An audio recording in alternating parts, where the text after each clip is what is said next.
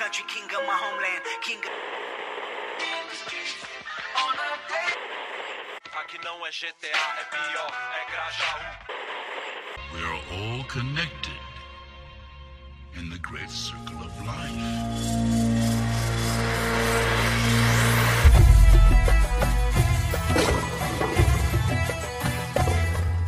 Hakuna Matata, caros ouvintes. Esse é o My Rustencast, o podcast pra você que posta foto no Instagram dia sim, dia não. Eu sou o Tyler Eu sou a Carol. e no episódio de hoje a gente vai debater um pouco sobre fotografia e o que as imagens têm a dizer sobre a gente. Numa era tão imagética que a gente o tempo todo fica vendo foto, agora vídeos super relâmpago. O que que essa forma de arte tem a dizer pra nós nessa sociedade? Mas você sabia, Tyler, que vídeos, na verdade, são só fotos muito rápidas. Um desenho é basicamente uma foto da sua cabeça. Porque você tira a foto com a cabeça e daí você desenha na mão. Então quer dizer que você é uma impressora?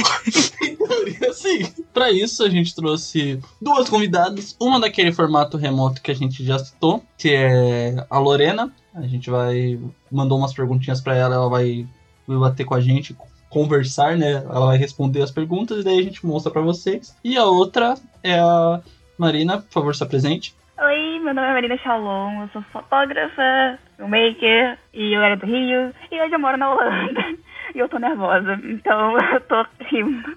Mas oi. Relaxa, aqui é quem sabe faz ao vivo. É só falar besteira, você pode mandar e falar concordar se eu sou impressora ou não, se o cabelo da Carol tá bonito ou não, porque Tá tá. lindo. Meu cabelo tá ótimo. Obrigada. Gente, o sol e o leão, ele deixa tudo melhor. É isso, não tem erro. Perfeito pra tirar fotinhos. Exatamente. Bora lá pros recadinhos, Tyler?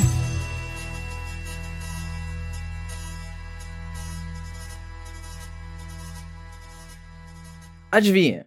Exatamente. Não tem recado essa semana, então bora pro programa. Desde que a fotografia foi criada, ela está muito presente na nossa vida. Antigamente, os nossos pais e avós usavam a fotografia para eternizar um único momento, porque eles não tinham acesso tão grande a câmeras quanto nós temos. Hoje em dia, a gente tem uma câmera na palma da nossa mão, que no caso seria o nosso celular, ou temos outros tipos de câmera, então a gente consegue a todo momento estar registrando a nossa vida. né? E a fotografia, ela pode ser usada para diversas coisas. Ela pode ser usada como forma de arte, ela pode ser usada como forma de protesto, ela pode ser usada como registro histórico para a gente entender como é que era o nosso passado e conseguir imaginar o nosso futuro. Então, para vocês da mesa, o que, que é a fotografia? que sentimento ela traz para vocês? Nossa, isso é uma pergunta muito louca, né? Chegou pra Shalom e olhou o que é a vida? O que você faz? É tipo, as pessoas me perguntam, ah, por que você começou a desenhar? E eu, tipo, É isso. Você tem que virar para elas e falar porque eu não comecei a desenhar. Eu vim pra um podcast pra uma sessão de terapia, gente. Calma lá, que que é isso? Nossa, isso é, é, é muito, muito extenso do que a fotografia significa, né? Porque no começo né, do podcast tava falando, né, que o vídeo são várias fotinhas, são uns frames e tudo mais. Eu acho que, se você for pensar, né, nossa vida é um eterno frame que vai indo devagarinho, às vezes é muito rápido. E isso é muito doido, né? Tipo, pra mim, a fotografia é muito sobre contar história. Isso é muito clichê, todo mundo fala. Fotografia é sobre contar história. Só que eu tenho um, um lado meu por exemplo, a minha fotografia ela não é convencional, ela é uma fotografia fine art, que é uma fotografia, entre aspas, não é temática, eu não gosto de falar temática, mas fantasiosa, ou literalmente cinematográfica. Constrói universos e conta histórias, né? Sei lá, eu sempre que eu penso em fotografia, por mais que tenha é, fotografia jornalística, né? De você fazer uma coisa do, do que, que é documentar a realidade, para mim é muito de eu querer fugir da realidade. Da mesma forma que as pessoas leem livros para entrar em universos, eu quero tentar criar um universo no universo. Entende? Porque é um pouco confuso, é um pouco confuso, mas na prática dá certo. Depois de umas edições, dá certo. Porque eu acho que a vida é muito chata, sabe? E a gente precisa de umas coisinhas assim, mágicas. E acho que a fotografia para mim é isso, é você encontrar a mágica dentro da nossa vida, sabe? É, pode ser às vezes uma foto convencional, como eu falei que eu não faço tanto, às vezes a magia tá num sorriso, ou às vezes a magia tá numa edição que transforma a pessoa, sei lá, coloca ela em Hogwarts no parque da esquina. Entende? são, são essas coisas que eu acho que muda muito e é muito simbólico. Eu sempre fiquei muito feliz em fazer foto fine art, porque quando a cliente recebia a, imagem pronta, ela ficava, sabe, super deslumbrada. E eu ficava deslumbrada junto, porque é muito legal ver isso, sabe? Sentir que a pessoa realizou um sonho que tava na cabeça dela e que só existia na cabeça dela e você consegue transformar em realidade. É, Eu acho que tem muito disso que você falou, assim. Eu acho que fotografia pra mim também é sobre contar histórias. Não importa se é sobre, tipo, como você falou, mais algo mais artístico até jornalístico, porque o jornalista ele conta uma história, ele conta uma história real, né? Ele conta um momento importante. Você pega, tipo, qualquer evento, uma festa de 15 anos, uma fotografia de casal, fotografia de gravidez, ele, ela conta a história ali, ela segmenta isso. Eu acho isso muito importante, porque a gente esquece das coisas. E a gente tava falando com um amigo esses dias, Felipe, editor. Felipe, estou mencionando você aqui. Felipe faz neurociência, ele tava me explicando mais sobre memória. E a memória do ser humano não é como a gente pensa. Por exemplo, não existe memória fotográfica. Existe sim pessoas com uma memória muito melhor que as outras, mas não é como se você tirasse uma foto e gravasse aquilo na sua mente daquele jeito. Não. A memória ela funciona mais como um registro que você reconstrói depois de um tempo. Quanto mais tempo passa, mais é difícil para sua mente reconstruir isso. Se você tem uma foto, você não precisa fazer isso. Você tem ali, ó, exatamente como foi o momento. Ah, tipo, sei lá, foto de festa de aniversário. Você sabe quem tava do seu lado, você tá, tá vendo o tio bebendo ali na, do lado, e daí você consegue realinhar aqueles eventos na sua cabeça. E eu acho que isso é muito importante, porque a- torna as coisas mais palpáveis, né? Tipo, torna mais real aqueles momentos que você viram, mesmo ele estando no passado, sabe? Porque às vezes eu tenho esse lance de relembrar alguns momentos e pensar que é um negócio muito distante, mas se eu vejo uma foto, eu percebo que não. Ele é distante, mas assim, parece muito mais tá vivo. A história fica mais viva, sabe? Eu acho que é um gatilho, né, que faz você lembrar de tudo. Às vezes você pode não lembrar de uma situação específica, você pega uma foto e você consegue lembrar literalmente de tudo, sabe? Porque não sei o que acontece, não, não tenho conhecimento, né, do que acontece no nosso cérebro, mas engatilha. Então, eu acho muito importante qualquer tipo de fotografia. É, Eu, tipo assim, Marina, pessoa, eu gosto sempre de estar tirando foto. Marina prof- profissional prefere tirar fotos específicas? Sim, mas eu tô sempre com o celular querendo tirar uma selfie. Então, assim, eu acho que é muito de querer guardar todo momento possível, né? Eu sou aquela pessoa que gosta de ficar vendo foto até no celular, indo na galeria, foto até zoada com os amigos, e como é importante, sabe? E depois você vê anos depois e bate aquele quentinho no coração. Eu acho que, né, a fotografia tem isso de trazer aquele quentinho no coração. Ou trazer memórias ainda mais intensas, sabe? Podem ser boas ou ruins. Quem nunca queimou uma foto, né? Eu já fiz isso. Tudo bem, não é tão normal, mas eu já fiz isso. Num momento de drama, mas tudo bem.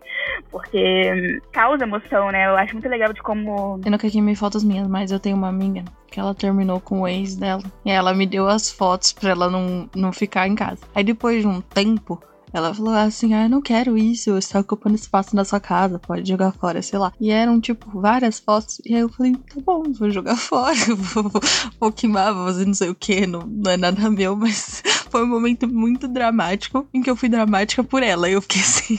Não, eu, eu só queimei uma foto na vida, tá? Na verdade foi porque eu tinha uma Polaroid de uma amiga minha. No caso, a gente ainda é amiga, mas eu tava muito chateada, achava que eu nunca mais ia ser amiga dela. Aí eu fui na pia da cozinha, peguei.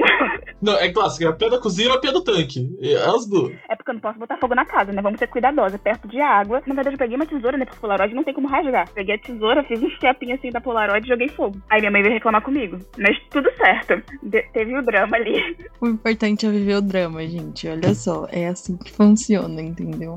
É esse momento.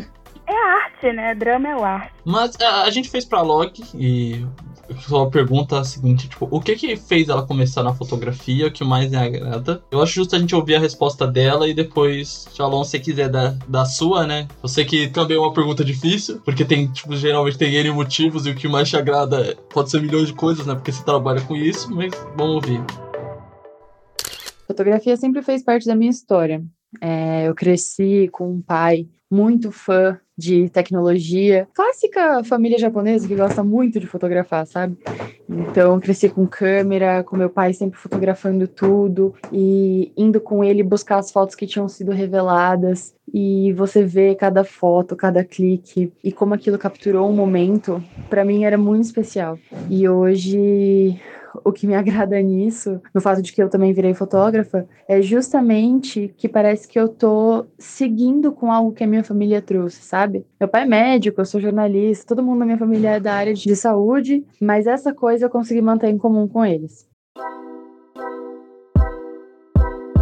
É, eu tenho, acho que não uma semelhança assim, mas também veio de família porque minha família é muito tecnológica. Meu pai é publicitário e a minha mãe é fotógrafa. Minha mãe é multiartista, então eu sempre cresci no mundo da arte. Acho que é por isso que meio que quando eu quis fazer fotografia, eu quis fazer uma coisa muito mais artística do que a convencional. É porque minha mãe fez teatro, trabalhou com cinema e meu pai era publicidade, o que mexia justamente em relação de criação, na né, criação de logo, criação de site. Tava sempre nesse meio criativo mesmo da coisa. E a minha influência veio muito da minha mãe porque eu via minha mãe fotografando. E o engraçado é que eu fui aquela criança que odiava foto. Tipo, eu me escondia de foto. Nossa, mas eu odiava fazer um show. Odiar foto. Pra quê? Pra eu crescer e eu amar fotografia depois. Eu fico meio parcial de como contar a minha história com fotografia, porque tem os dois lados. Tem a influência da minha mãe, só que tem uma influência de um amigo meu. Quando o Instagram começou a bombar daquelas coisas mais foto bonitinha, foto de Tumblr, acho que foi em 2012, 2013, meu amigo tinha um, um iPhone, e como o iPhone tem uma câmera boa, ele começou a fazer umas fotos diferentonas, né?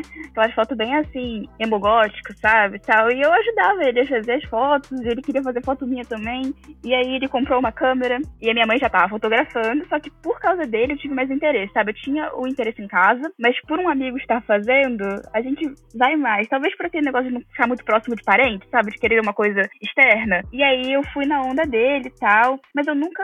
Eu sou uma pessoa muito tímida. Então, eu queria fotografar, eu fazia as fotos dele em alguns momentos, só que eu nunca tive aquele impulso sozinha de seguir pra fotografia. Então, é, eu tive uma época muito difícil da minha vida depois de um relacionamento abusivo. E minha mãe me colocou num curso de fotografia do Senai, que era gratuito. Eu consegui, que a bolsa, acho que era isso. E fui fazer. E eu não queria fazer, tá? Eu fui assim, na raiva. Minha mãe falou: você vai fazer essa porra assim. Eu falei: não quero, mulher, me deixe paz fui. E, nossa, foi muito legal. Eu era mais nova da turma. E é, eu sempre gostei muito de estar com gente mais velha, porque eu me dava melhor com gente mais velha do que gente da minha idade. E, nossa, foi assim, um divisor de águas e tal. Eu comecei a fotografar. Só pra mim, fotografava uns amigos. Aí minha mãe me deu uma câmera que era dela antiga. Foi sempre assim: ela comprava uma nova, eu pegava a antiga. E foi indo dessa forma. Eu realmente comecei a me colocar como fotógrafa quando eu tive uma crise em casa, falando, não quero fotografia, não quero. Eu já tava namorando meu namorado atual. É o homem do cabelo sedoso. O homem do cabelo sedoso, Pablo, lindo, te amo. Mesmo sendo bissexual falando de mulher o dia inteiro, eu te amo. Mas tudo bem, declarações. É... Ele e minha mãe vieram me dar um esporro, falando assim, você tá louca? Sabe, olha as fotos que você faz, você vai largar isso mesmo e tal. E aí ele me influenciou a criar um Instagram para as fotos. E como eu tava meio assim, tá, né, a gente colocou o nome no nosso chip, era Marvel Fotografia. E ele me ajudava nos ensaios, junto como meu assistente. Tadinho, esse menino já sofreu muito na minha mão pegando sol. Nossa, sério, tadinho, todo branquelo, parecia um tomate depois de um ensaio na praia. Umas clientes muito abusivas, mas tudo bem. E isso foi em 2015, né? Então, desde 2015 eu fiquei. E aí eu fui, fui indo e tal. E aí o Pablo foi notando, tipo, ah, coloca seu nome, sabe? Pra que você fazer Marvel se eu nem participo de fato, sabe? E aí eu fui, aí foi chamar fotografia. E eu comecei a fotografar, assim. Fui procurando, fui falando nos stories. Eu era muito mais faladeira na internet do que eu sou hoje em dia. Quando eu tava no Brasil, eu era muito mais faladeira. E fui. E não parei mais. Só parei agora na pandemia, né? Porque não dá. Mas basicamente assim. História bonita, viu? O amor faz as pessoas fotografar. Os amigos, a família. A influência positiva, né? Isso é legal. Não, mas eu acho que isso é muito importante, né? Você ter pessoas à sua volta que te ajudam no, nesse hobby, né? Você começou como hobby, hoje é seu trabalho. Porque eu vejo muito disso, de gente que, tipo assim, eu acho que é muito boa em algum trampo e a pessoa não vai pra frente porque o, o espaço que ela tá não, não, não ajuda, não influencia. Tanto, tipo, em artes, quanto, tipo, tecnologia. Então, muitas coisas morrem, né? É legal ter, tanto você quanto a Loga, ter essa influência dentro de casa de pessoas que já faziam e levaram vocês a melhorarem nisso, né? Não, é, eu sei que eu sou extremamente privilegiada porque meu pai é publicitário, minha mãe é fotógrafa, o que significa? Eu já tinha em casa as ferramentas, sabe? Eu tinha um computador que aguentava um, um, um, programa de edição, já tinha o programa de edição por causa do meu pai.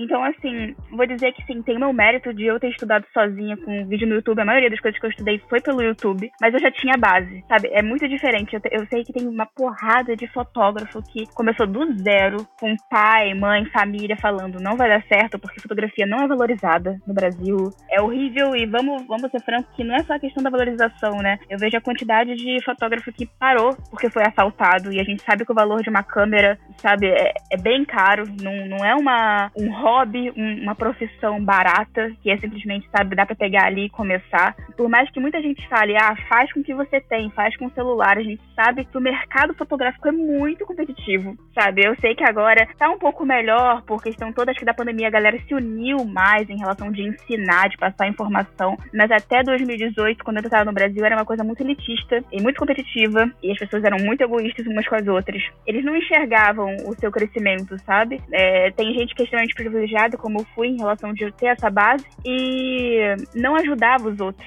Tipo, não queria ajudar. Isso é uma coisa que sempre me deixou muito mal. Eu sou uma pessoa que eu gosto de ajudar os outros, eu gosto de, de ter com edição, sei lá, com qualquer coisa eu gosto de tentar fazer os outros crescerem, porque eu não vejo como uma competição. E isso foi o que mais me deixava chateada de querer colaborar com outros fotógrafos, porque eu sentia que tinha um, sabe, um negocinho estranho ali. Pois é, eu acho que apoio é fundamental, mas tem muita gente que rala, né, e mesmo assim ainda não é valorizado. Então, eu espero que isso mude tem essa via, né? Tipo, eu acho que qualquer ramo artístico tem isso de uma competitividade exacerbada. Sabe o que, que isso me lembra, Tyler? Aquele negócio, daquela. Acho que é uma matéria da Folha que tava assim. Uma profissão que menos é, te, ganha dinheiro. Aí artista. E aí a arte foi feita por um artista que desenhou aquilo. Não, é, a, a, não é menos ganha dinheiro. É profissões menos valor, menos consideradas menos fundamentais pela sociedade. Artista é a primeira. E o desenho é todo feito por um artista.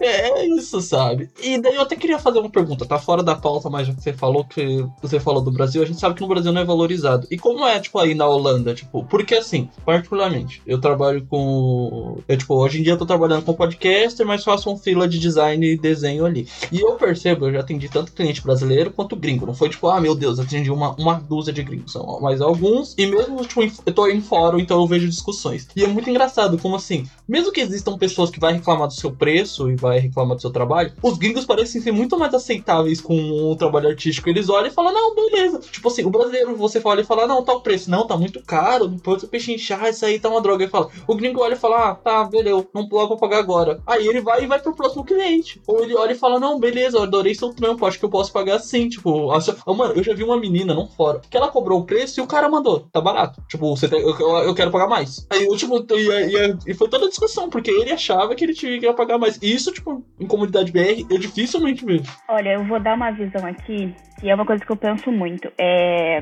Eu moro na Holanda tem três anos, né? E nesses três anos mudou muito a minha questão econômica, é, do, do que eu tenho, sabe? Do material que eu tenho, de quanto eu recebo. E o que eu digo assim, eu sinto que os gringos, né, pessoas internacionais, elas têm essa valorização com o trabalho, porque para elas é mais fácil aqui de iniciar nessa área. Porque, por exemplo, aqui na Holanda a gente tem muito auxílio é, do governo para iniciar uma empresa. Então, por exemplo, eu compro uma câmera de valor X esse valor retorna para mim no final do ano ou até em sete anos, perdão. Não sei direito, se alguém escutar isso falar que eu tô falando abobrinha, é porque eu não tô lembrando direito, mas de fato acontece. Então eu sinto que a, a, essa questão de você ter o um material é, já faz a mente das pessoas de tipo assim, olha, a pessoa realmente tá se dedicando para aquilo e eu acho que é um serviço, né? Eles conseguem, tipo, igualar um serviço, por exemplo, você foi num médico, vai pagar a conta do médico, entendeu? E não vai reclamar, porque não tem como você ia falar, pô, e aí? Dá pra quebrar aí, fazer um descontinho no médico? Não tem isso aqui, né?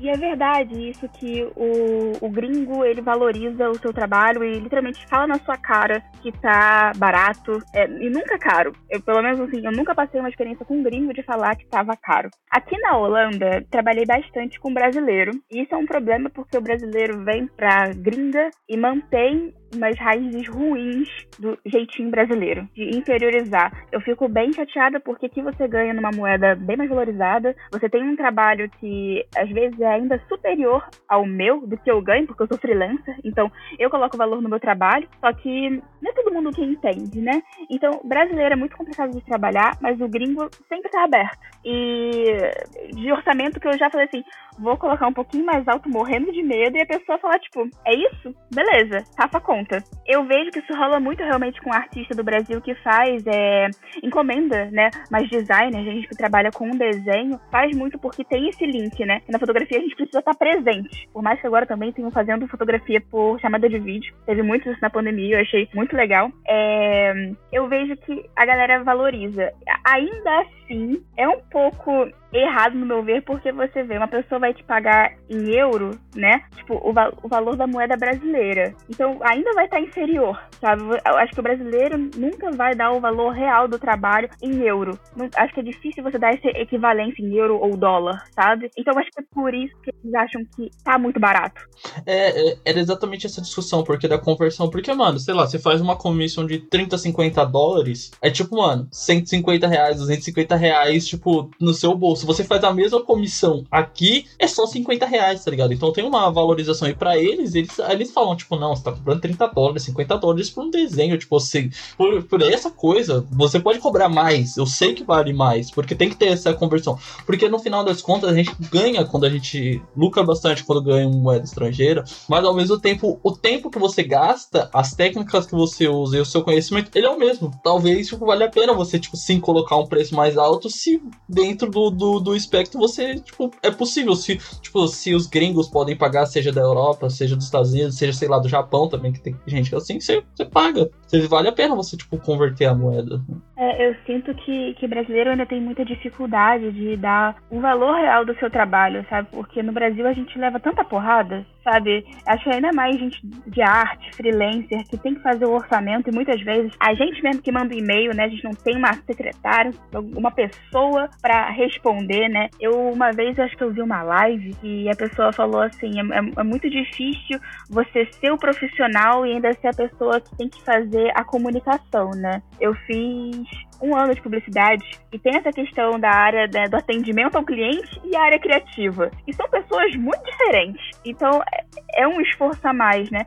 E não é só a hora do trabalho que você literalmente está ali fotografando, você está ali desenhando. É o atendimento. É você parar para pensar. Eu acho que é tudo. E eu demorei para englobar isso no valor de tipo assim, ok, eu preciso pensar, eu preciso responder e-mail, eu preciso ver se tá tudo certo com o brainstorm que eu fiz e mandei para cliente para ver se é isso que ela quer. É, alimentação, transporte, meu Deus do céu, coloquem alimentação e transporte no valor de vocês, gente. A gente é humano, a gente não vive só respirando com ar, não. A gente precisa disso, sabe? Porque sem comida a gente não consegue pensar. E aí a gente fica irritado e nada flui. Então, comam. Eu não fazia isso. Eu não fazia isso. Eu acho que o valor é uma coisa muito complexa, ainda muito pessoal, embora eu acho que deveria ter um, pelo menos um, uma tabela do quanto cobrar mínimo e aí você coloca os seus extras. Porque também tem o valor o quê? De programa, o valor do computador, do seu dos instrumentos de trabalho, sabe? E ainda o backup, né? E as pessoas não pensam nisso, sabe? Eu vejo isso no Brasil, mas eu acredito que isso tenha em todo lugar do mundo com qualquer profissão que não seja, entre aspas, muito renomada. Que é, por exemplo, aqui no Brasil a gente já teve um período de incentivo à cultura e algumas pessoas recebiam Vale Cultura, entre outros, e tentavam estimular cinema, fotografia, peças de teatro e afins. Óbvio que com os governos atuais isso foi retirado, mas essa falta de proximidade, sabe? E tipo, você não tem uma proximidade com aquilo, você não entende que aquilo é um trabalho, sabe? Vou dar um exemplo, mas é porque recentemente eu tenho, como eu vou fazer meu TCC sobre livros, eu tenho pesquisado muito sobre livros e tal. Uma pessoa falou assim pra mim: "Ah, não, porque eu pirateio livros e tal".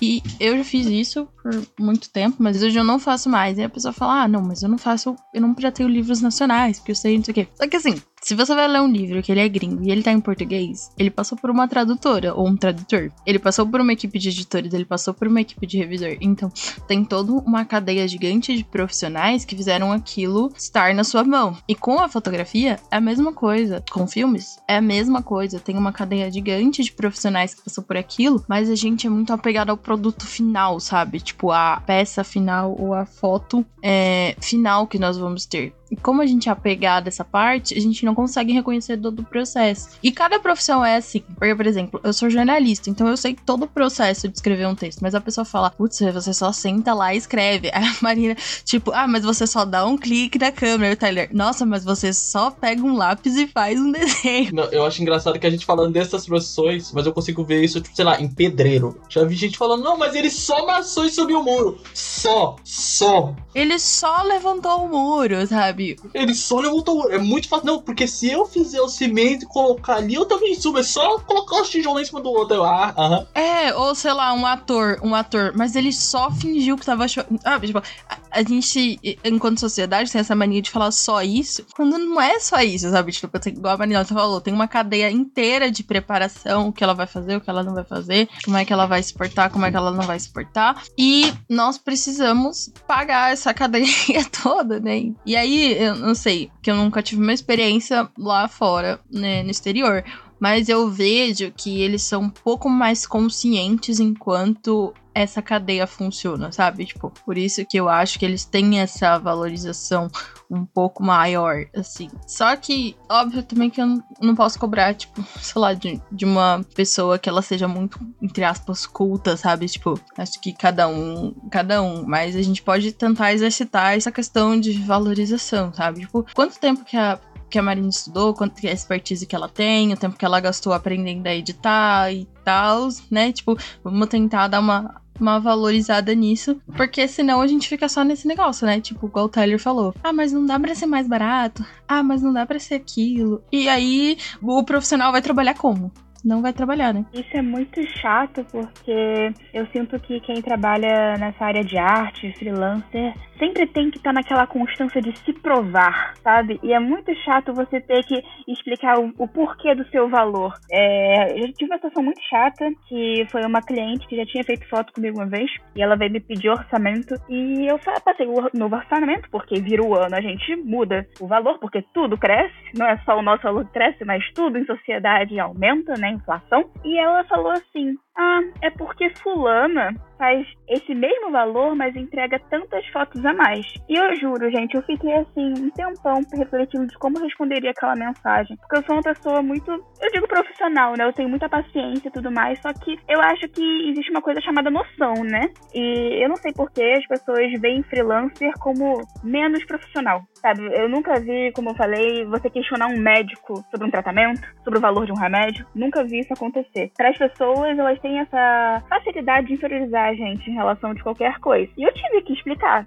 sabe? Eu falei assim, eu perco essa cliente, mas eu vou explicar. Olha, é muito feio o que você tá fazendo. Você não pode me falar o valor de outra profissional querendo que eu mude ou fique impressionada, sabe? Porque são profissionais diferentes. É, você tá inferiorizando talvez o trabalho dela e o meu ao mesmo tempo, porque ela coloca o valor dela dessa forma e entrega tantas fotos, porque ela quis assim. Eu entrego e faço esse valor porque eu tenho assim. Cada um tem as suas preferências suas necessidades, né? E as pessoas não entendem isso. E eu acredito muito que seja isso que você falou, Carol, dessa falta de aproximação, né? De mostrar que é um trabalho real, que tem um esforço ali, né? Porque você vê, eu nunca vi uma criança falar que quando quer ser quando crescer, quer ser uma fotógrafa, sabe? Tipo, assim, que vai levar. Enquanto, por exemplo, a gente pensando aqui em Olimpíada, né? É, ver criança falando que quer ser jogador de futebol, jogadora de futebol, e tem um apoio da família porque sabe como é que é a questão lucrativa ali, né? Agora, arte, quanto que eu já vi amiga amigo meu de teatro falando que vai fazer faculdade de arte e família falando, putz, acabou,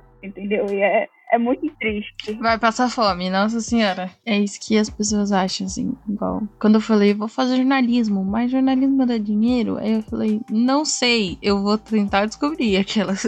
Acho que E sua não. família resumia isso, tipo, tá ligado? É tipo, ah, dá dinheiro. Porra, cara. Você eu acho que qualquer coisa, tipo assim, qualquer coisa você pode passar fome, qualquer coisa você pode ganhar dinheiro. Tem outras que, em teoria, você vai ganhar mais dinheiro. Que, é dar dinheiro, né? Gente, dar dinheiro você pode lucrar de qualquer forma, sabe? Quer fazer um brigadeiro e vender ali, tu já vai ganhar o dinheiro, sabe? Por que eu não posso tentar fazer o que eu quero, né? É muito ruim essa castração, assim, muito ruim.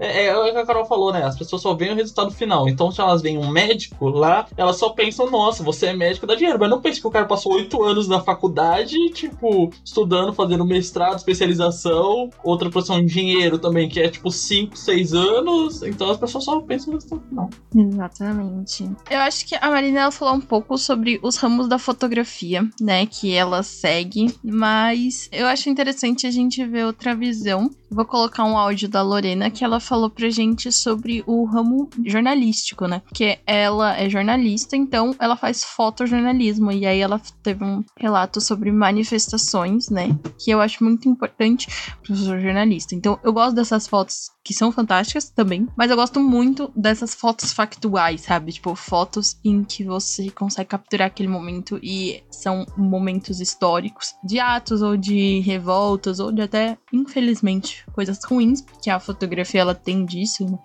Eu tive um semestre de fotografia, o que foi bem triste porque foi quando começou a pandemia, então eu tive um semestre de fotografia remoto. A vida é irônica. Mas, né, é. Então, foi bem difícil sim, mas até que eu gostei. E o meu professor, ele falava isso, né? Que é, muitas pessoas questionavam, ele falava assim: por que, que aquele fotógrafo, sei lá, não ajudou aquela criança em vez de tirar foto? Por que, que aquele fotógrafo não fez aquilo em vez de tirar a foto? É porque aquele momento ele precisava ser registrado. E a gente tem uma visão muito também daquele momento, porque a gente tem uma visão do registro, mas a gente não tem uma visão do que aconteceu antes ou do que aconteceu depois, sabe? Tipo, ou se aquele fotógrafo parou o que ele tava fazendo pra, sei lá, ajudar uma criança, caso ele tivesse feito alguma coisa assim, porque são momentos em que são tão preciosos para você pegar que você não pode interferir. Se você interferir, talvez você perca todo aquele momento que depois a gente não vai ter como recuperar. Porque é isso, igual a Marina falou, né? Nossa vida são feitas de pequenos frames. E os frames eles não voltam. E você pode tentar recriar um momento? Pode, mas ele não vai ser igual. Tipo, ele não vai voltar. Ele não vai acontecer. Como fotojornalista, eu gosto muito de fotografar momentos importantes, mas nem sempre com foco é, em como aquilo vai fazer parte da história. Sempre com foco nas pessoas e na mensagem que elas querem passar, no sentimento, no que elas estão sentindo, por que, que elas estão ali naqueles momentos. Então, eu gosto muito de fotografar manifestação, por exemplo, porque eu pego as mais diversas expressões com uma mesma causa. Em cada clique, você consegue notar o sentimento da pessoa em estar tá participando daquilo, você consegue entender por que ela tá ali com uma foto só, sabe? E isso para mim é tudo. Quando eu escolho a luz, quando eu escolho os ângulos que eu vou usar, é sempre para valorizar a expressão das pessoas que estão aparecendo ali na, na minha telinha, no que eu quero clicar. E aí o meu ramo acaba sendo o ramo jornalístico, né? Mas eu gosto muito é, da coisa artística também. Mas sempre um artístico mais natural, assim. Eu não gosto muito do estúdio. Para mim, estúdio é uma coisa muito. A gente montou e fez acontecer, sabe? Eu gosto do natural, de estar ali com a pessoa em um ambiente e aproveitar a luz natural e a mudança daquilo, o ciclo daquilo. E também da pessoa, do, do modelo que tá ali junto comigo, que também vai mudando conforme a gente vai fotografando, né?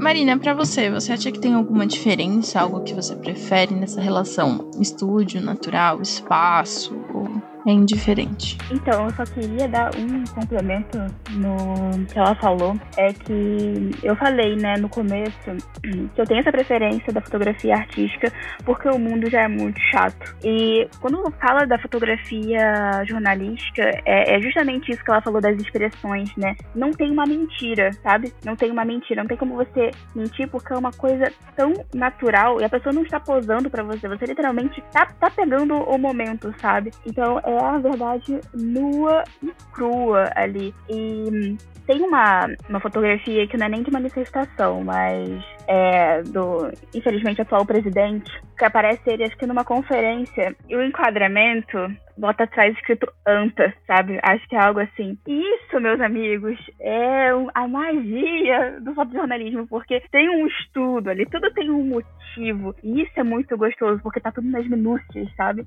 E eu vejo que tem muita gente que talvez acha que fotojornalismo é uma coisa muito assim, peguei a câmera, cliquei, sabe? Qualquer um pode fazer fotojornalismo, mas não. Tem muito estudo e tudo tem literalmente uma mensagem. Então, por mais que seja ali a verdade captada, é como ela falou, ela pensa em tudo antes de clicar, porque ela consegue visualizar toda a mensagem. E isso me deixa toda arrepiada, meu Deus do céu. Mas, voltando. então, nós temos é, estilos de fotografia bem distintos, né? Como a minha fotografia, ela é fine art e às vezes ela demanda muito de edição, né? É, bastante manipulação de ambiente e tudo mais. Eu digo que isso depende muito do que eu quero fotografar. Por exemplo, é, no começo desse ano fiz um autorretrato inspirado numa série da Netflix chamada Gambito da Rainha. E como é um autorretrato, eu utilizei um fundo infinito, preto, e manipulei o fundo para eu conseguir pegar um frame da própria série e colocar atrás para ficar naquela ambientação. E aí eu usei o quê? Eu usei soft, é, softbox, não. Usei sombrinha e luz de LED para complementar e ter uma iluminação mais morna, assim, amarelada, para misturar também com uma branca, e, enfim, moldar o meu rosto da forma que eu queria. Então, quando fala essa questão de estúdio ou natural, acho que de depende muito do estilo que você quer fazer, sabe? É, eu tenho preferência muito por luz natural, porque para mim encaixa melhor como fica o rosto, a aparência. É, iluminação demanda muito estudo para ficar uma coisa que realmente combine com a pele da pessoa, com o rosto da pessoa, porque você tem esse negócio de você manipular a luz. E eu acho que na luz natural você se dispõe por onde ela tá. E soa um pouco mais tranquilo para mim na hora de fotografar. Eu gosto muito de fotografar externa. Ainda aqui na Holanda eu tenho muita locação disponível, né? Então eu fico muito feliz de poder me, me colocar nesses lugares. É, mas eu admito que eu tenho ficado muito rata de querer estudar mais iluminação artificial. Então eu sou uma pessoa muito meio termo. Porque na verdade eu quero sempre estar tá querendo tudo de tudo. E aí eu tenho que decidir o que eu quero. Mas eu diria que luz natural, pra não ficar tão assim, indecisa. Eu acho que também são momentos e momentos da sua vida, ou algo que você tá experimentando, né? Que funciona muito bem. Por exemplo, eu gosto de fotojornalismo, mas eu gosto muito de fotos em estúdio, porque eu sou muito fã de produção. Então eu gosto de ver produção por trás, ou uma produção artística. Então você tem ideia do briefing que foi feito com aquela maquiagem, com aquelas coisas, ou você pode usar em cima da, daquilo, sabe? Tipo, você fazer uma foto e a pessoa pessoa, sei lá, tá usando é, bolinha de gude como parte do cenário, outras coisas. Então, eu gosto disso e eu acho que às vezes o estúdio ele permite com que a gente faça esses editoriais mais, tipo, não ousados assim, mas eu acho que mais mais criativos, assim. Não que você não consiga fazer fora, mas é que fora, às vezes, você depende muito do fator externo, sabe? Tipo, ou coisas externas que não dependem de você. E no estúdio você consegue, entre aspas, controlar um pouco melhor, controlar um pouco melhor a modelo. Talvez fique muito bonito. Então, eu, particularmente, eu gosto das duas, mas eu gosto de ver a produção nesse sentido, que eu acho que dá muito certo e, e fica muito, muito bonito, assim. O seu ramo da fotografia é, você tinha dito que era artístico, né? É que a gente estava citando aqui que existem vários tipos, né? Como a Lorena falou aqui, ela é fotojornalismo, né? Mas também existem fotografias de animais, de política, de moda, o no artístico, entre outros ramos da fotografia, né? Que se dispõe aí em que a gente consegue abarcar, assim, sabe? Para caso as pessoas queiram conhecer mais de forma mais aprofundada.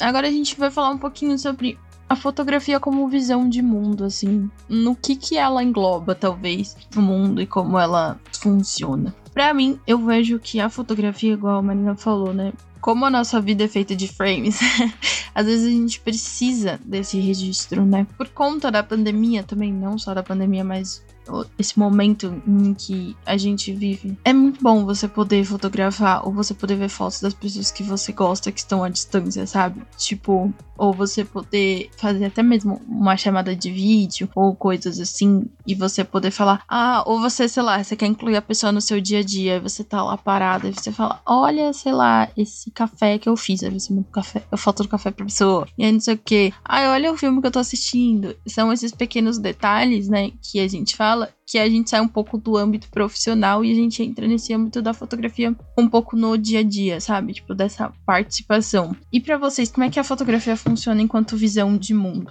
Então, a fotografia, ela é registro, né? Ela é a verdade. É, você vê que antigamente tudo era questão de pintura, né? Fatos históricos todos eram retratados em pinturas porque era a forma de retratar. E a fotografia, ela é a nossa verdade atual. Embora, sim, temos, né, bastante manipulação de imagem, né? Eu acho que é uma faca de dois gumes. A gente tem o lado bom, tem o lado ruim, mas é ali o registro, como você falou, né? Você consegue ver agora em pandemia e como é importante você ver como seu amigo tá. É, é, é quase um sinal de vida, né? Assim como as pessoas antes só tinham notícias, por exemplo, por cartas. Hoje a gente tem, ainda bem, é, essa forma de estar conectado com todo mundo e ter notícias. Por exemplo, eu tô aqui na Holanda, vocês estão no Brasil. Não teria como a gente fazer isso, entende?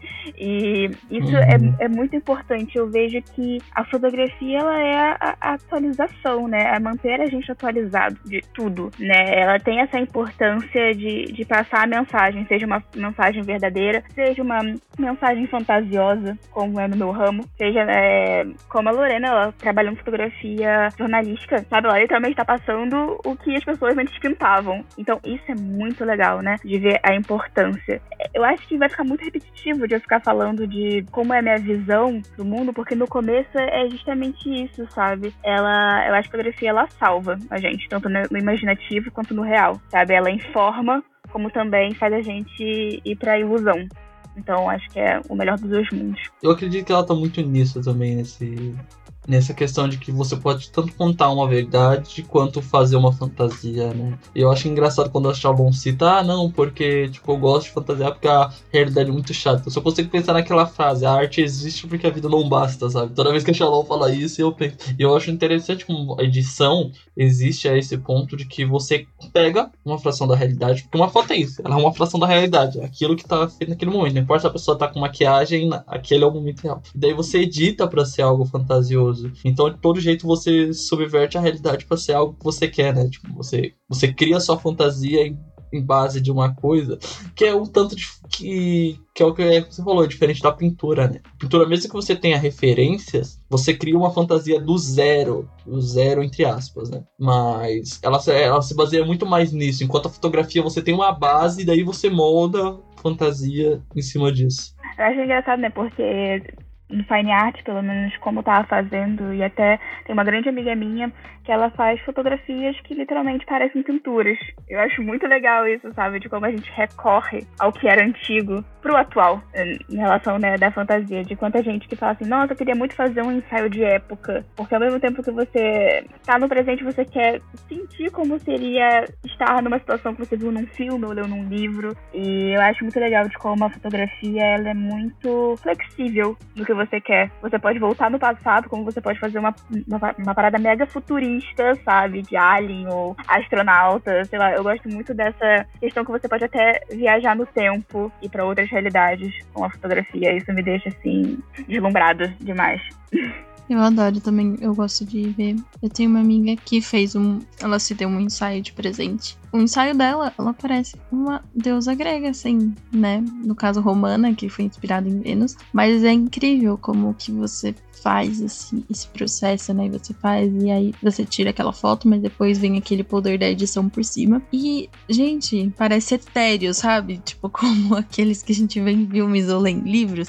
E eu acho isso muito poderoso, né? Eu acho que isso é uma forma muito bonita de você trazer algo à vida, né? Porque é literalmente isso, você tá trazendo aquele conceito à vida, assim, né? Eu acho muito bonito, assim. Eu ia falar, perguntar, Carol, que a Log disse alguma coisa sobre isso. Tipo, a gente perguntou pra ela qual papel ela acha que a fotografia desempenha hoje, né? Nessa questão, tipo, ela, ela mandou alguma coisa sobre isso, né? Qual, qual a importância que a fotografia tem hoje em dia, tipo, com as redes sociais e tudo isso. E também fatos jornalísticos, né? Hoje em dia você tem mais foto do que, tipo, teve nos últimos 100 anos, sabe? Tipo, em uma semana você pode ter mais fotos feitas do que, tipo, sei lá, em 10, 10 anos atrás. Sim, é igual eu falei no começo, né? A gente, a geração da minha avó, tipo, tirava uma única foto pra um único momento. E era engraçado, antigamente as pessoas usavam esse momento, tipo, em enterros. Aí elas tiravam fotos de pessoas, tipo, em enterros e é, lugares assim, ou fotos específicas em aniversários, que eram esses momentos muito, muito importantes. Você não tinha dinheiro pra poder, tipo, ter várias fotos, né? E e depois, na, na geração da minha mãe, é melhor, a gente tem algumas fotos, né? E também uma coisa que eu sinto falta, eu sei que não fez tão bem pro planeta, mas eu sinto muita falta de ter as fotos na minha mão, sabe? Tipo, imprimir fotos ou ter um álbum de fotos, eu gosto muito. E a minha mãe, ela tinha esse álbum já dela mais criança, em alguns momentos específicos, mas não é tanto, assim, tipo, momentos como formatura, entre outros. E aí, conforme a gente foi crescendo, ela também. Eu lembro que minha mãe ela tinha uma dessas câmeras descartáveis da Kodak, sabe? Que você tira várias fotos e aí depois você manda pra revelar e tal. Olha! A Maria tem uma. e depois a gente teve aquelas câmeras digitais, né? Que eram modas. Vulgo TechPix, né? Que a filmadora mais vendida do Brasil, que ninguém tinha uma. Não, não, não. Eu conheci gente que tinha. Também conheci uma, duas pessoas, mas pra ser a filmadora mais vendida do Brasil, só. Essa aí é foda, mano. E a minha mãe tirava muitas fotos, né? Então eu tenho fotos de criança. E tem aquele famoso momento, assim, melhor de todos, que é quando você é criança e a sua mãe quer fazer um álbum com você. Aí minha mãe, tipo, ela foi um desses Carrefours da vida, sabe? Tipo, mercados grandes. Aí os caras chegam e falam: Ah, você quer tirar foto, não sei o quê. Aí ela falou: Ah, tá bom. Aí ela tirou fotos minha e do Tyler, que somos nós dois, tipo. E aí a gente é pra, tipo, várias profissões. Aí tem eu e o Tyler de veterinário. Aí tem eu e o Tyler. aí tem eu e o Tyler, tipo, eu sou a princesa, ele é o príncipe. E aí ela, ela fez várias fotos, assim, casadinhas, de em álbum. É, tem ele de marinheiro, tem ele de bombeiro, tem eu de princesa. Tipo, eu achei engraçado, eu, meninos profissões, né? Meninas princesas, enfim esse momento da vida aí que, que a gente passa. É que a sua profissão, é que a sua profissão é ser gostosa. Sua profissão é ser bonita quando você é criança. É isso. É tipo, um ano cu, tá ligado?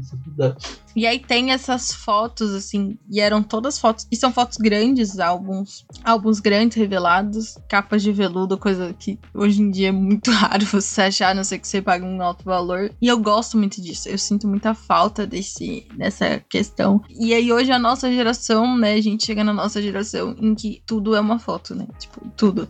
E aí, esses dias a minha mãe falou: Ah, tira uma foto desse almoço. Ah, tira uma foto dessa flor. Ah, tira uma foto disso. Aí eu, mãe, o que, que você vai fazer com tanta foto? Ela, ah, eu vou guardar. A gente, enquanto geração, né, mais jovem, a gente tira muita foto e não vê problema. Mas toda vez que a gente vê o pessoal mais velho tirando muita foto, a gente fica, pra que, que você vai precisar de tantas fotos assim, sabe? Tipo, mas as pessoas mais velhas não tinham tanto esse hábito, né? Pelo menos falando pela minha mãe, não tinha esse hábito. Então hoje, como ela pode, ela fotografa tudo que ela consegue. Tudo, tudo, tudo é um, um momento e aí ela posta mas eu acho isso divertido, sabe? Tipo, esse compartilhamento e esse acesso. Porque é importante, né? Imagina, e, e também, é ó, a gente não entrou nisso na pauta, mas durante muito tempo a fotografia ela ficou num lugar elitizado, né? Então, tipo, só quem tinha dinheiro, como a Marina falou, porque são equipamentos caros, entre outras coisas. Então, só quem tinha dinheiro mesmo poderia ter várias fotos, ou poderia ter uma foto. Então, pessoas que não tinham tanto dinheiro aqui no Brasil, tipo, durante muitos anos não conseguiram, tipo, ter fotos, sabe? Tipo, pessoas. E aí, hoje a gente consegue com que mais pessoas consigam ter fotos, consigam ter essa memória, consigam levar isso para vários lugares. Que papel eu acho que a fotografia está desempenhando hoje na nossa sociedade? Olha, considerando o contexto atual, a fotografia tem desempenhado um papel de comunicação hoje na sociedade, né? É pelo, pelo cliquezinho ali, pela foto que a gente mostra para um parente o que, que a gente está fazendo, ou então até que a gente envia um recibo para alguém, um pedido de exame. Ela está sendo os nossos olhos onde a gente não consegue chegar, né? E isso tudo tirando o papel que a fotografia sempre desempenhou de eternizar momentos, né? Sejam momentos históricos importantes para a política mundial, como momentos históricos para sua família, momentos históricos para sua jornada pessoal, é, das fotografias. Você vê que as pessoas sempre têm um álbum de fotografia da faculdade, o um álbum de fotografia de formaturas, né? Do ensino médio. Tem o um álbum de fotografia da família que as mães adoram ficar mostrando para os namoradinhos, namoradinhas, porque aquilo conta uma história, né? a fotografia tem realmente esse poder ali de que ela capta o momento e é claro que tem a interpretação da pessoa também que vai ver a fotografia depois, né? Mas quem tá ali, quem tem aquela foto, sabe por que, que ela tá ali. E, nossa, para mim isso é lindo demais, poder ter esse acervo próprio para você. Eu acho sim que as redes sociais tornaram a fotografia mais acessível e isso tem um lado de desvalorização dos fotógrafos, né, das pessoas que trabalham com isso, que estudaram a fotografia, mas, ao mesmo tempo, e é o lado que eu prefiro ver quando eu penso nisso, é na variedade. É a, é a variedade de, de coisas, de vozes, de olhares que aparecem com isso. Porque sim, tem as pessoas que pegam o celular, faz qualquer cliquezinho ali e já tá pagando de fotógrafo, mas ao mesmo tempo tem a pessoa que também pega o celular e tira cliques incríveis que rompem com padrões que vêm na fotografia há muito tempo já. Isso eu acho muito legal, porque a gente acaba expandindo o nosso repertório e, pô, tem mais coisa pra gente trabalhar, né? acho muito legal, uma diversidade, assim. Eu tava pensando sobre a questão das redes sociais, é, embora seja magnífico todo esse processo né, da tecnologia de hoje em dia a gente conseguir ter o celular e já tirar a foto e a gente deixar tudo armazenado em rede social, eu ainda penso muito de como é importante revelar a foto, porque rede social não é para sempre. E a quantidade de perfil de Instagram, de Facebook, de. Eu sei que tem as nuvens que são muito boas hoje em dia, é... mas existe muito hacker. A gente pode perder essas imagens. E eu acho muito importante ter esse registro, porque eu penso que as pessoas mais velhas não têm tanto registro de quando era pequeno, teve a infância, ou dos pais, ou dos avós, pela questão da, da idade e também da, de não ter a, a câmera por ter sido uma coisa bem cara, né, na época do, do início de ter isso, né, do valor, mas que hoje tem essa coisa de querer toda hora tirar foto para ter esse registro para suprir uma coisa que não tinha no passado, né? Mas ao mesmo tempo, eu acho que as pessoas esquecem muito de revelar, às vezes é caro, mas eu acho que vale a pena revelar alguns momentos,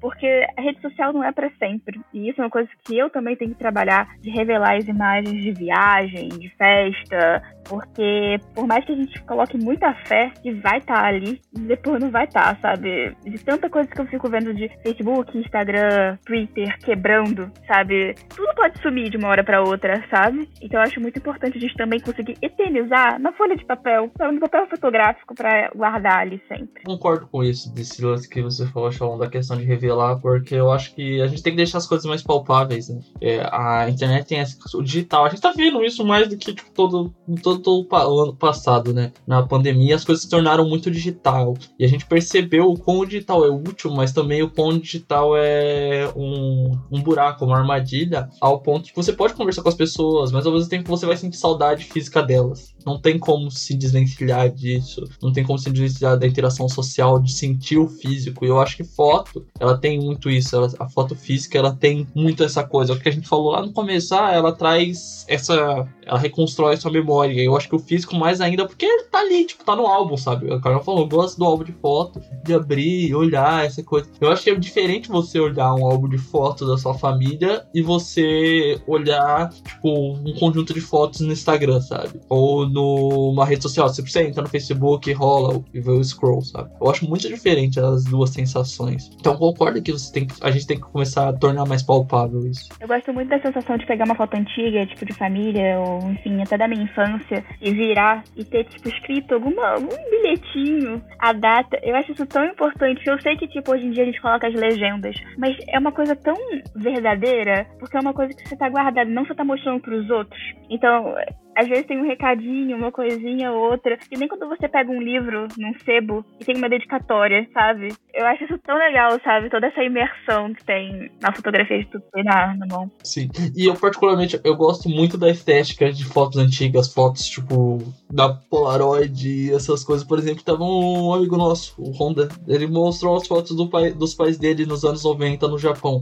Aquela estética é tão agradável para mim, a foto sair meio amarelada ou meio azulada, com, tipo, eles com os casacão colorido e umas máquinas de, tipo, comprar refrigerante atrás. E daí eu olho as fotos também dos meus pais, tipo, meu pai sentado, tipo, na frente da casa da minha avó, é uma casa de madeira toda ferrada e a foto meio amarelada parece, tipo, aquelas fotos de sertão. E eu acho muito da hora, assim. E a gente perde isso, né? Isso é um negócio que né, a gente nem comentou. Mas eu acho que existe hoje uma questão. Estética tem o tempo todo. Eu acho que hoje a gente tem muita mais estética no Instagram e eu às vezes acho que isso mata alguns artistas, ao mesmo tempo que isso cria muitos, mata outros porque eles são obrigados a se adequar a um padrão estético que se criou dentro do Instagram. Ah, não, eu tenho que fazer foto assim. Não, mano, tipo, faz foto do jeito que você quiser, tá ligado? É, o Tumblr tinha muito, tipo, tem a estética Tumblr, né? A estética Tumblr se tornou muito famosa, perpassou pro Instagram e agora, tipo, tá uma estética, por exemplo, mas ao mesmo tempo eu gosto, por exemplo, de estética de foto termina de balada. Eu acho que isso é uma estética, sim. Tipo, ah, não é só um negócio que ocorre. Não, virou uma estética padrão. Você tirar uma foto do rolê e quantas pessoas eu já não vi tirando foto assim. E você percebe que isso é, é uma, é uma estética, tipo, padrão utilizada quando as pessoas usam isso para outras coisas artísticas. Por exemplo, clipe. O quão comum virou em clipe usar várias fotos de balada ou outras coisas. E eu acho incrível que isso surge, mas ao mesmo tempo, em outro lado, você é obrigado a se adequar à estética do Instagram, senão você não consegue views, você não consegue like, você não vai pra frente dentro do seu perfil. Muito foda. Nossa, aí a gente entra até na questão de panelinha, né, de Instagram. E como é difícil crescer, porque como eu falei no começo, tem muita gente que não consegue dar espaço. É, Existe muito aquela, fala assim, ah, o mercado é grande, tem espaço para todo mundo. Sim, mas não, depende. É, não é, acho muito errado você afirmar assim como uma mensagem motivacional quando todo mundo já te conhece, quando você tem os contatos. Então, essa questão da estética é uma coisa muito real, sabe? Por muito tempo, antes de eu realmente falar, foda-se todo mundo, quero fazer fine art da maneira que eu quero, eu fico assim, putz, mas fulano tem um tipo de edição X, se eu tentar fazer dessa forma, sabe? Isso é ruim porque tu tá copiando o outro, sabe? Tudo bem. Pode ser que o outro esteja fazendo uma cópia, tipo, do gringo que eu vi. É muita gente pegando coisa do gringo e instaurando no Brasil e muito maneiro fazer isso. Mas acaba que todo mundo tem a mesma foto. E uma coisa que eu sempre gostei muito é quando falava assim: eu nem precisei ver que era o seu user no Instagram quando você postou a foto. Porque eu reconheço que a foto é sua. E isso é muito legal. Nossa, suas fotos é assim pra mim. Eu juro, tipo assim, eu vejo uma foto, mano, eu já eu nem, eu nem olho, tipo, tá ligado? E quando você criou outra conta, eu ainda olhar e falar, não, mas essa foto é da Sharon. Aí eu olhei assim, ah tá, é a conta 2. A conta foi muito bom. Não, mas é isso, eu fico muito feliz, sabe? Porque não que eu queira, tipo, ser extremamente diferente dos outros, mas é muito legal que a pessoa reconheça a tua arte pelo que você é, sabe? Não um carimbo. Em tanto grupo de fotógrafo eu vejo essa questão das, das pessoas querendo impor um tipo de edição, sabe? O que, que é certo, o que é errado. Eu conversei muito com essa amiga que eu já até falei, né, do que faz as fotos como parece pinturas, é a Quasar, do, do Instagram, a Dani Quasar. Ela é maravilhosa e ela sempre ficava muito assim, de tipo, o que, que é certo e o que é errado na fotografia? O que, que você faz no Photoshop, sabe? Como é que é o modo certo de um tutorial para você editar uma coisa ou outra? Não existe, sabe? Tem sim as receitas de tipos de, de fotografia, de tipos de edição, mas é muito de você ir lá e meter o dedo e explorar, sabe? Eu acho que né, é o negócio que eu falei na arte. Eu não acho que é o mais certo, é o mais útil. E o útil, ele se baseia no que você necessita naquele momento. Se você necessita, sim, fazer uma estética, tipo, sei lá, uma estética gótica, darkzeira, você não vai usar o mesmo tipo de iluminação, o mesmo tipo de conceito que você aprendeu. Mas ela não é errada se comparado ao outro que você usou. Ela é o mais útil. Sim. É por isso que eu, assim, eu não curto muito preset, né? Preset, pra quem não sabe, é quando você já faz uma definição pra uma foto e utiliza esse, mesmo tipo nas outras fotos. Com fine art, eu não sinto que funciona muito pra mim, porque por mais que eu tenha uma temática, sei lá, quis fazer um ensaio de bruxa. E aí eu quero fazer essa coisa toda meio gótica e tudo mais, eu fiz um preset todo escuro, uma edição e tal. Só que não é só aquilo, não é só a primeira camada de cor, sabe? Às vezes eu quero fazer outra coisa. Então pra mim não funciona muito disso. E tem muito fotógrafo que utiliza isso de ficar usando só o preset e vai. E tudo bem, funciona pra ele. Só que o que eu acho errado é realmente essa imposição de tipos de fotografia que tem que ser dessa cor, é, desse tipo de tratamento de pele, sabe? Tem gente que julga muito, sabe? Que precisa de parisar a pele toda no tratamento, não deixar uma espinhazinha ou outra, sabe? Uma marquinha de nascença. Tudo bem, são estilos e estilos. O problema é que eu vejo que muito fotógrafo que quer muito falar o que é certo pra ele, é o certo pra todo mundo. Quando fotografia não é assim. Arte não é assim. Cada um tem que fazer o que acha legal, o que funciona. Eu acho que não existe um conceito de foto boa. Depende do que você quer retratar ali. Se você quer fotografar uma paisagem e você quer pegar o pôr do sol, o importante é você saber aproveitar a luz. Mas o ângulo também é importante para valorizar como você está pegando aquela luz, pensar na sensação que aquilo vai passar também é importante, porque, pô, por que, que você está fotografando o pôr do sol? Você quer passar a sensação de tranquilidade ou você quer, sei lá, simbolizar o fim de um ciclo? Isso tudo, isso tudo tem que estar na mente do fotógrafo antes do clique, sabe? E depende. É isso, não, não existe foto boa, foto ruim, assim. Eu acho que, claro, a gente tem padrões, como eu mencionei anteriormente. Então, por exemplo, você vai fazer um retrato, você não vai é, esquecer de mexer no foco para focar certinho o rosto da pessoa ali, né? Mas de resto, eu acho que não existe, não, um conceito certo de isso aqui é uma boa foto.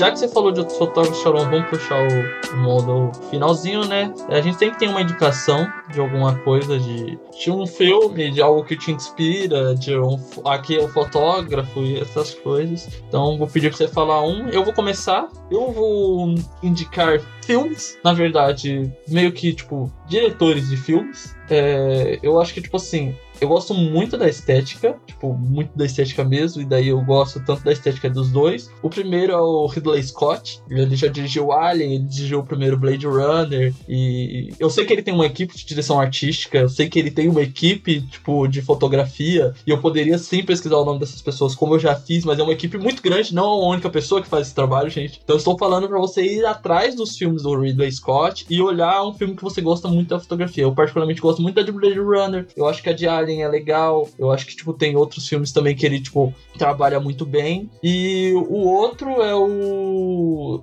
Denis Villeneuve, que é o que dirige o segundo Blade Runner, o 2049 que também eu acho a estética ótima, eu gosto muito da fotografia e a equipe tipo de arte é muito boa. Ele vai dirigir o Dona agora, que eu tô tipo hype demais. Que é um negócio que eu gosto de, de ser um, uma fantasia palpável. Tudo aquilo na, dentro do universo. Eu só queria falar que eu não sei nada de Duna, mas se a Zendaya tá lá, eu tô lá também. É uma, ela é uma fantasia palpável na questão de que assim, tudo ali é muito grandioso, tudo. É, é uma cor. É interessante porque não é colorido, mas ao mesmo tempo é, é a saturação. A saturação dos filmes dele é no estouro do Denis Villeneuve. Tipo, estourada, assim. Mas é muito confortável para mim porque você sente que as coisas são mais vivas, mesmo elas sendo fantasiosas, você sente que elas são mais palpáveis do que, tipo, só um filme de fantasia que você sente que aquilo não, não é possível, tá ligado? Mesmo que você goste muito. Eu, particularmente, por exemplo, eu adoro Senhor dos Anéis, mas quando eu vejo Senhor dos Anéis, eu não acho que Senhor dos Anéis seria possíor, mas eu achando lindo. Mas o do Denis Villeneuve eu consigo mais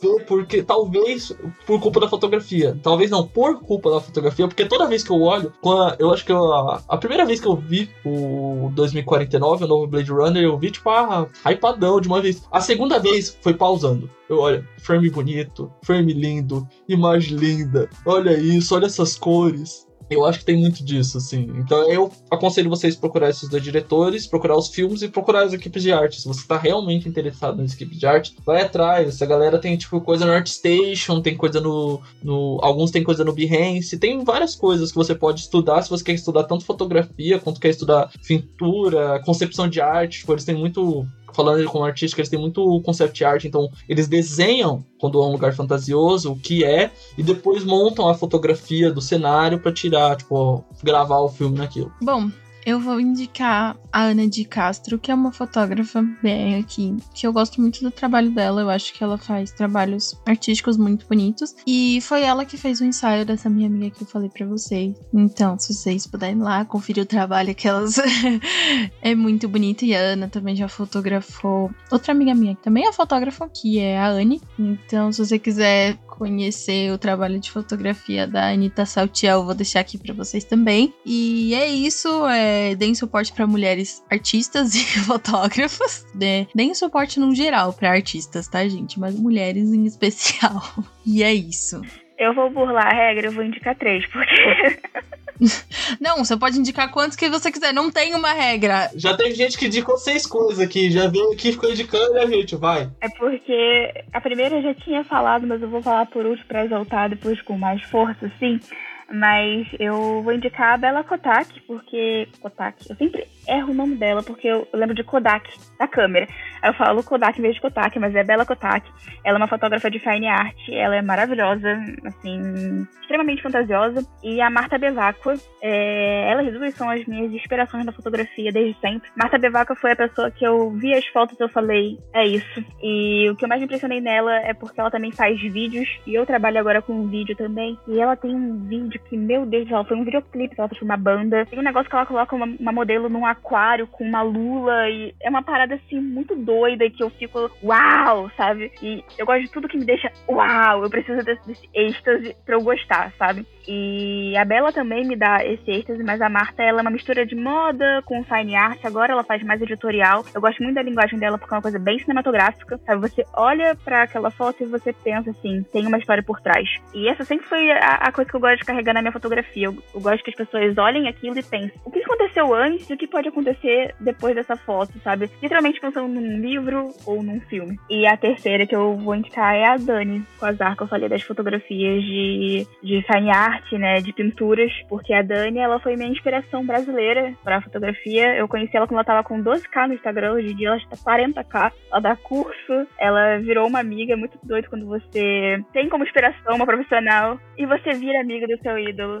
E nossa, Dani é fantástica, assim, em tudo. Ela é um doce de pessoa, tem um trabalho maravilhoso. Ela é de São Paulo, todo mundo de São Paulo ganha meu coração sempre. E ela é uma grandíssima inspiração. É Quasar, o nome dela. Q-U-A-Z-A-R, por favor, procurem. Eu acho que é com um tracinho, acho que é uma travessão no final. Maravilhosa, assim, sigam. Vamos apoiar mulheres fotógrafas. Exatamente. Ah, eu conheço o trabalho dela, é muito bonito mesmo. Ela cria cada coisa, tipo, e ela tem um lance quando ela faz medieval, que, tipo, eu juro que eu me sinto dentro de um universo medieval. Então, acho que é isso, gente. As indicações aqui. Queremos agradecer a Shalom por ter vindo compartilhar com nós a conversa. A Lorena também, que não está presencialmente, mas respondeu nossas perguntinhas. Muito obrigada, Lore. Marina, por favor, agora é esse momento que você vende o seu peixe, faça seu jabá, onde a gente pode te encontrar. Sei que no momento você não está fazendo coisas, mas você vai fazer e aí as pessoas podem admirar seu portfólio antigo. Então, por favor. Ai, gente, eu tenho meu Instagram, que é o Shalom Fotógrafo. Shalom é C-H-A-L-O-M, é fotógrafo em inglês. Eu também tô no YouTube com Marina Shalom. Lá eu tenho literalmente falando sobre fine art, tem alguns tutoriais. Tá parado, tá parado, devo voltar? Não sei, talvez um dia. E é isso. São essas duas redes sociais que eu tô lá, tem bastante coisa. E obrigada pelo convite, gente. Tô super feliz. Fiquei muito feliz de escutar a opinião de vocês e a opinião da Lorena também. Fiquei, explodiu assim minha cabeça com várias coisas. Então, tô muito feliz pelo convite. Nós que estamos muito felizes de ter vocês aqui. Então.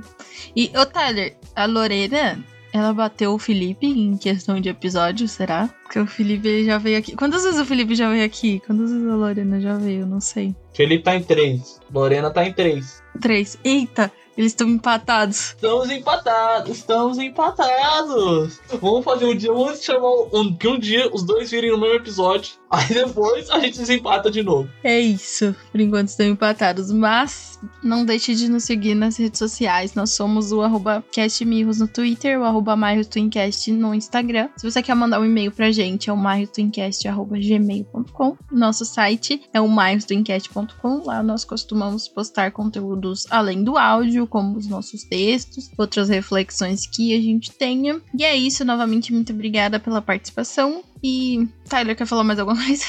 Paz. Vocês já sabem meu jabá, é Guitarreiro no, no Twitter, Guitarreiro no Instagram se você quiser, e siga, se você gosta de One Piece, arroba Rodpodglifos em todas as plataformas aí, o meu podcast sobre o Piratinha que estica. É isso, muito obrigado. E eu sei que esse eu vou datar esse episódio agora, porque ele foi gravado na segunda-feira, dia 26. Então, a Raíssa é prata, foda-se. O skate, chorão tá muito orgulhoso aqui no skate. É isso, um beijo, tchau!